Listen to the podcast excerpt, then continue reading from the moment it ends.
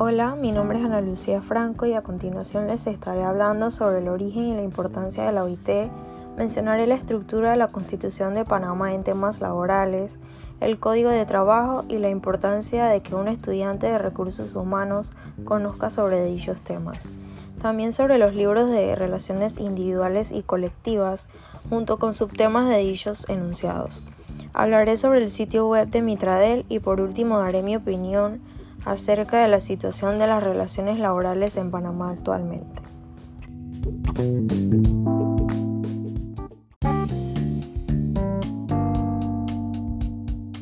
La Organización Internacional del Trabajo, mejor conocida por sus siglas OIT, es un organismo especializado de las Naciones Unidas que se ocupa de los asuntos relativos al trabajo y las relaciones laborales. Fue fundada el 11 de abril de 1919 en virtud del Tratado de Versalles. Es la agencia que se encarga de todo lo que se relaciona con el sistema laboral a nivel mundial. Se encarga de fomentar los derechos del trabajo, proporcionar mejores oportunidades de empleo, fortalecer la protección social y favorecer el diálogo en todo lo que comprende las relaciones de trabajo.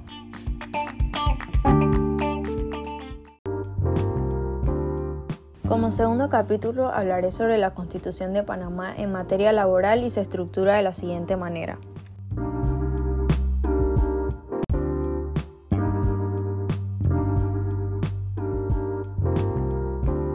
Constitución de 1904. No encontramos una norma precisa o explícita que se refiera al trabajo como un derecho y un deber. Esto podría decirse que tiene su base en el hecho que en esa época no estaban ni existía el concepto de derechos sociales. Solo se consideraban y estaban establecidos los derechos individuales, entre los cuales no se menciona el trabajo, sino el libre ejercicio de un oficio o profesión. Constitución de 1941. En esta Carta Magna, a diferencia de la de 1904, se establece en el título tercero el concepto de derechos y deberes sociales y en consecuencia consagra en su artículo 53 que el trabajo es una obligación social y estará bajo la protección del Estado. En esta Constitución de 1941 se consagra en el artículo 54 el importantísimo derecho de huelga, exceptuándose en los servicios públicos y los que tengan fines exclusivos de solidaridad. En la Constitución de 1946 se consagraron importantes disposiciones sobre derechos y deberes individuales y sociales y permitió por primera vez a la mujer incorporarse plenamente en la vida política del país se crearon una serie de instituciones que tienden a mejorar las condiciones laborales, mismas que son amplificadas y reforzadas por nuestra Constitución de 1972 y sus actos reformatorios. En la Constitución de 1972, la Constitución Política de la República de Panamá es la Carta Fundamental Panameña actualmente vigente. Fue aprobada el 11 de octubre de 1972 la nación panameña está organizada en Estado soberano e independiente y su gobierno es unitario, republicano, democrático y representativo. Esta constitución ha sido reformada en cinco ocasiones, la última en 2004. En las reformas reintrodujo un sistema político pluripartidista que hace referencia a la existencia de varios partidos políticos que compiten para ocupar cargos en el gobierno. Otra parte, el Código de Trabajo en Panamá es el ente regulador máximo en el mundo laboral y cuenta con 1.067 artículos. Su objetivo principal es estar a la orden de panameños en edad de trabajar para poder regular y mediar las relaciones entre los trabajadores y jefes.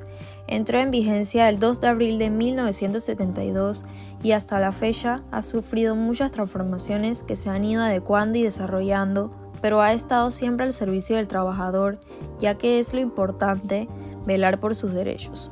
Sin embargo, también estipula los deberes que tiene como empleado.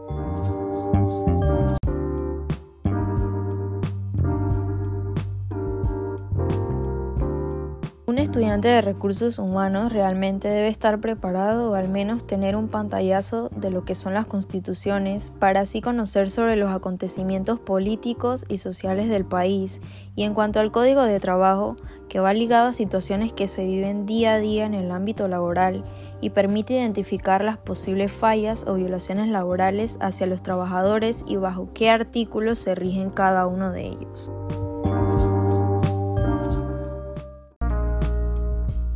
3 hablaré sobre el libro de las relaciones individuales que se refieren a la relación laboral existente cuando un empleador acuerda con un empleado el trabajo que tendrá que realizar.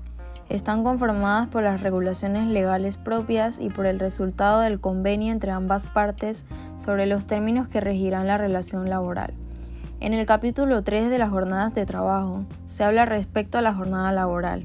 El Código panameño establece que la jornada máxima diurna es de 8 horas y la semana laborable correspondiente hasta de 48 horas. La jornada máxima nocturna es de 7 horas y la semana laborable correspondiente hasta de 42 horas. La duración máxima de la jornada mixta es de 7 horas y media y la semana laborable respectiva hasta de 45 horas.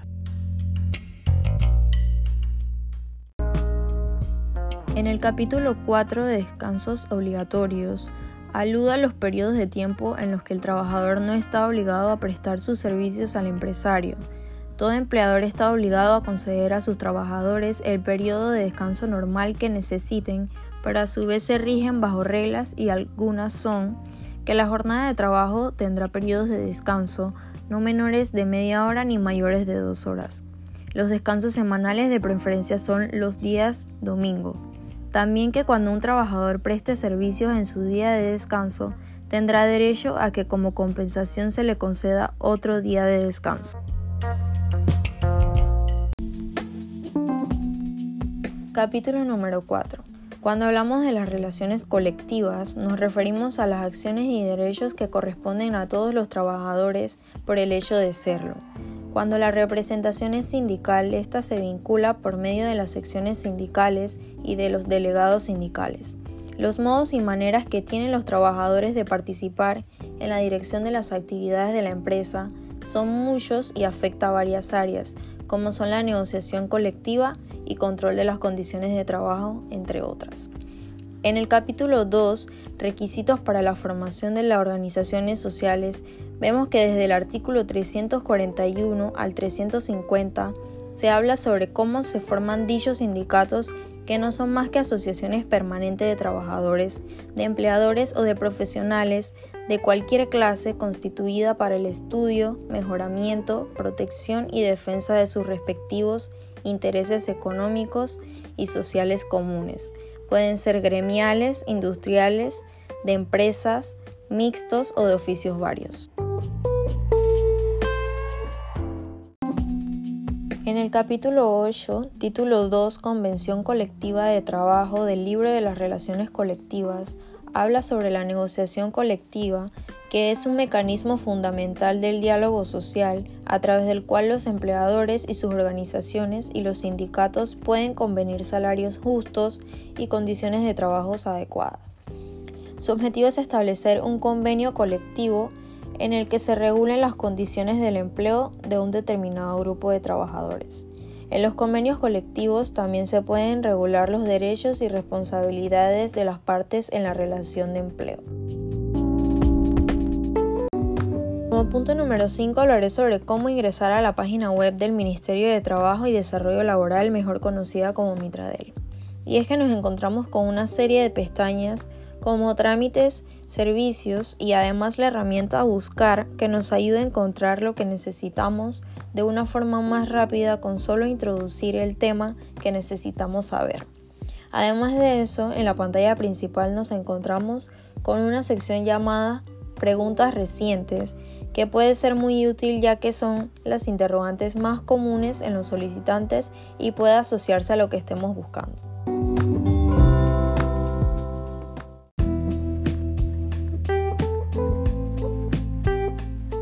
Como último punto, hablaré sobre las relaciones laborales en Panamá actualmente. periódico La Prensa, Blanca Staff Wilson dijo, si algo cambió drásticamente de la noche a la mañana con la pandemia del COVID-19, fueron las relaciones interpersonales, laborales y sociales. Lo que era común hasta hace algunos meses, hoy es algo impensable y prohibido.